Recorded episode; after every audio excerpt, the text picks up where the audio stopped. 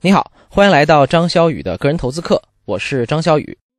在接下来的两讲呢，我们再来学习一种符合我们课程倡导的投资原则，同时也比较适合普通人的投资方法，就是指数基金的定投。我相信很多同学在其他一些地方呢，也听说过定投指数基金这种投资方法。当然了，我们这里说的指数基金呢，通常是股票型的指数基金。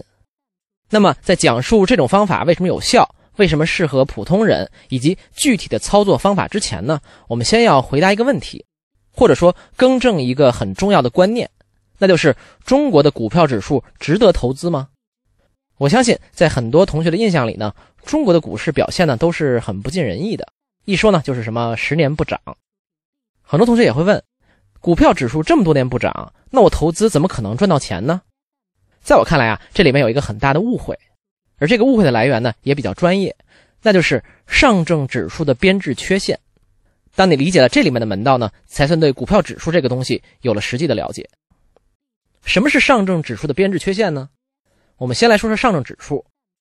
我相信啊，你会在新闻里老听到什么股市今天突破了三千点，或者今天大跌，股指回落到了两千八百点，等等等等。那这里面说的这个东西呢，就是上证指数。那么上证指数能不能代表中国股市的表现呢？按理说，大家应该很自然的觉得它是代表的，但可惜啊，事实正好相反，原因正是上证指数本身的缺陷带来的。那上证指数有什么缺陷呢？第一个缺陷就是上证指数全名是上海证券综合指数，所以它天然了就漏掉了在深圳证券交易所交易的那些股票。随便举几个例子，比如平安银行、万科。格力电器、五粮液，这些我们耳熟能详的上市公司，全部都没包括在上证指数里。实际上啊，目前沪深两市的上市公司大概在三千六百家左右，上证指数里呢有一千五百多家，数量占比呢是百分之四十二，而市值呢总共是三十多万亿，占比是百分之六十左右。怎么看呢都没有压倒性优势。当然了，曾经的上证指数是涵盖了超过百分之八十的中国上市公司的市值的。但随着时代发展呢，以它来作为中国股市的代表已经很不合适了。但出于大家的习惯和媒体的不专业，这个传统呢还是延续了下来，于是导致大家对股市整体的判断呢是非常失真的。那你不要觉得这是上证指数的唯一问题，还有一个细节问题呢，也让上证指数的表现非常难看，那就是啊，上证指数对于新发行的股票纳入期是非常短的。一般新股上市之后呢，第十一个交易日就会计入指数。一般新股上来之后啊，各种散户和机构呢会把价格推得非常高，所以股票纳入指数之后呢，估值也会严重偏高。随着这些股票价格回落呢，就会拖累整个指数的表现。另外一个问题是呢，上证指数采用的计算方法呢叫做全市值加权，而不是流通市值加权。那它们的区别是什么呢？来举一个最典型的例子，比如二零零七年上市的中石油，这个公司啊，大部分的股份呢由国家持有，并不在市场上流通。换句话说呢，咱们能买卖的呢只是一小部分。但是上证指数会把整个公司的市值都计算进去，不管你实际能买卖的有多少。这样呢就会造成一个问题：中石油上市首日开盘价呢是四十八块六，对应总市值七万亿人民币，直接计入了上证指数。当时啊，这一只股票就占据了整个指数百分之二十五的比重之多。等到了二零一九年呢，中石油的市值呢蒸发已经有六万亿了。你想，整个上证指数总市值也就是三十几万亿，想想这一只下跌的股票对整个大盘的影响有多大呢？而且最关键的是，这个蒸发的所谓六万亿市值呢，大部分都是不流通的，所以并没有股民实际真的把这些钱亏出去啊。但由于指数计算的规则，你会觉得中国股市好像真的非常糟糕。最后，上证指数呢还有一个很大的问题，就是作为一个全市场指数，也就是呢要包含上交所所有上市公司的一个指数，上证指数几乎是只进不出的。这是什么意思呢？比如我们熟悉的美国标普五百指数，反映的呢是美国最大最强的五百家上市公司，而这个名单可是根据时代不断更替的。一个公司进来就要挤掉一个公司出去，所以呢，这个指数呢可以一直保持优胜劣汰，保证新陈代谢。当你买它相应的指数基金的时候啊，等于也是买入了一个可以新陈代谢的系统。同样，我们国家的沪深三百指数运作道理呢也是类似的，它代表的是沪深两市最大最好的三百家公司，同样在优胜劣汰、新陈代谢，这样呢是比较科学的。但是上证指数呢，它就没有这种淘汰机制，于是呢，各种垃圾公司和垃圾股会长期占据整个指数的名额。在上交所里，上市十几年，既没业绩也不分红，仍然硬扛着不退市的垃圾公司比比皆是。你想象一下，他们会多么拖累整个指数的表现吧？由于这些问题呢，媒体和大众最爱引用的上证指数，其实是一个选择片面、极度失真、根本没法代表中国股市表现的指数。比如说呢，我们从2005年股市的低点开始统计，计算到2019年一季度的结束，那么市场几个主流指数的涨幅是这样的：上证指数呢，只涨了百分之二百左右。深证综指呢增长超过百分之二百八十，沪深三百增长超过百分之三百二十，而中证五百呢增幅超过了百分之五百三十。而且别忘了，这里面呢还不包括公司分红之后投资者直接获得的百分之一到二的现金回报。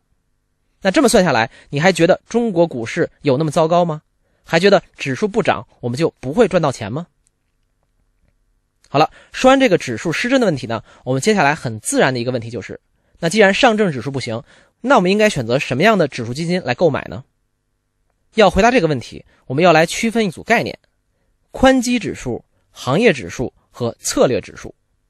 所谓的宽基指数，就是我们最常见的、没有任何主观因素的、直接按照规则被动的复制市场表现的股票指数，比如我们反复提到过的沪深三百指数。就是选择沪深市值最大的三百家公司，可以理解成大盘股。中证五百指数呢，就是中证公司开发的，在剔除掉前三百家市值最大的公司之后呢，接下来市值排名前五百的公司，也可以理解成呢中盘股。而创业板指数呢，基本呢就可以理解成小盘股指数。这几个指数呢，应该是我们最常用也最容易投资到的宽基指数了。当然，基金公司呢还开发了一些选择标准不同的宽基指数，比如说上证五十指数是跟踪上海证交所市值排名前五十的股票，中证一百呢是跟踪上海和深圳两家交易所市值排名前一百的股票。那是否选择这类指数基金来投资呢？更多的呢是看你的个人偏好和习惯如何。那和宽基这个概念相对的呢，一般是所谓的行业指数，比如所谓的消费行业指数、医药指数。军工指数或者养老指数，他们的构建逻辑呢，就是在各个行业里按照一定的标准来选取公司，方便那些对某个行业有偏好的投资者来投资。那相信很多同学呢都想问，行业指数基金是不是值得投资呢？和宽基指数相比，哪个更好呢？我也来说说我的看法。那以我个人的意见呢，我觉得你要想投资某个行业的行业指数，不妨先问自己一个问题。那就是你对这个行业有没有超出平均水准的判断力呢？比如说，很多人都会说看好中国的医疗行业，看好中国的养老行业，所以呢想投资相关的指数基金。这个时候呢，我总会反问一个这样的问题：你的这种看好有什么超出常人水平的依据吗？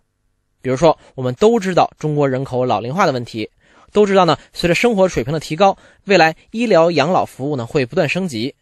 那么你知道的这些信息是不是已经被反映在指数基金的价格里了呢？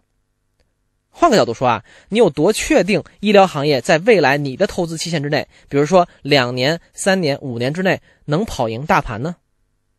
如果你只是在媒体上看了一些消息，在公众号里看了几篇文章，就对一个行业觉得看好的话呢，我是不建议你投资行业指数基金的，宽基指数呢可能更适合你。而如果你是某个行业的从业人员或者专家，又或者呢，对某个行业的观察和积累很深，那么投资行业指数呢，就会是不错的选择。对于我自己来讲呢，我觉得我对绝大多数行业都没有判断能力，所以投资宽基指数获得市场平均回报呢就很知足了。一个类似的情况呢，是所谓的策略性基金。这个策略性基金啊，和我们之前说到的因子投资呢，基本是一回事儿。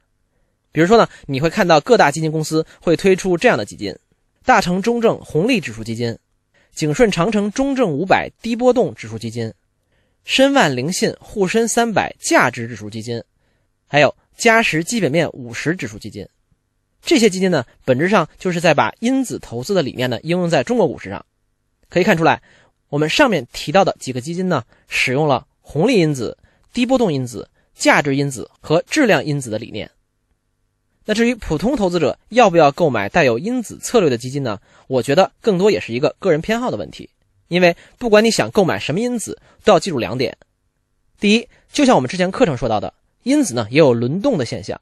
所以你买到的因子呢，在一定时期内，既有可能跑赢大盘，也有可能跑输大盘。第二，每家基金公司构建因子策略基金的时候呢，抢的方式方法可能不同。比如，大家对什么是低波动，或者什么是价值，什么是质量的理解呢，都是不同的，所以基金的表现也会不同。作为普通投资者呢，其实可判断的空间不大。所以总体来说呀，我最推荐的还是投资最常见也最经典的宽基指数。那至于行业指数和策略指数呢，可以作为你核心持仓的一种补充，在自己能理解和接受的范围之内呢，做一些配置就可以了。当然了，也不要忘记查看这些基金的费用和成本。好了，这就是本节课的主要内容。我们这节课呢，主要讲的是指数构建的一些规则。尤其是大家最爱引用的上证指数的一些缺陷，那在理解了这个缺陷之后呢，我们发现其实中国的股市指数呢还是值得投资的，而宽基指数呢就是个不错的选择。那下一节课呢，我们就来讲一讲选择指数基金的时候呢，应该着重考察哪个方面，以及最重要的，以怎样的方式投资呢，可以提高我们长期的获胜概率。那最后呢，还是给你留一道思考题：你在投资各种指数基金的过程中有什么心得体会吗？最想和同学们分享的是什么呢？欢迎你在文稿后面留言。OK，这就是这一讲的内容，我们下节课再见。